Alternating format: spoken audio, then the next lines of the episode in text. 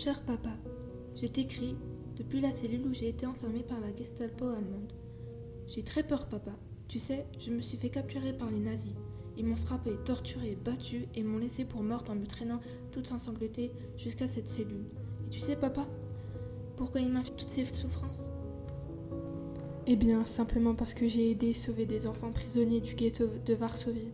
Cela me brisait le cœur de les voir enfermés, privés de nourriture, de soins et d'amour.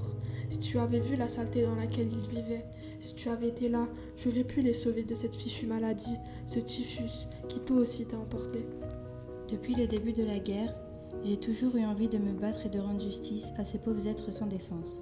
Je voulais qu'ils aient un avenir plus paisible et serein. J'ai tout fait, papa. Je te le promets.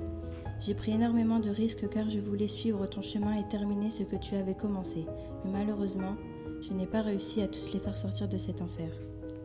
Je suis aussi très choquée de la violence de la Gestapo à l'égard des Juifs. Si je te raconte ce qu'ils ont fait subir à ce pauvre Nathanaël, un garçon si gentil et attachant, tu ne pourrais pas croire une telle cruauté possible. Nathanaël se trouvait à la barrière nord et cirait les bottes d'un gardien allemand lorsque celui-ci lui lance un biscuit, mais après la barrière. Affamé et sans réfléchir, le petit garçon franchit la barrière et ce foutu garde lui tire dessus sans la moindre pitié.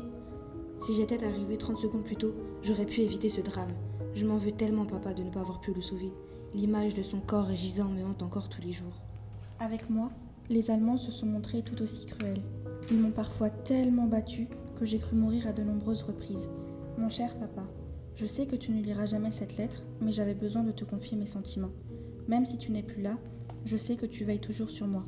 Je continuerai de me battre, car ta fille est une battante. Elle ne lâchera rien, jamais. Je t'aime et t'aimerai toujours mon papa, ton Irena.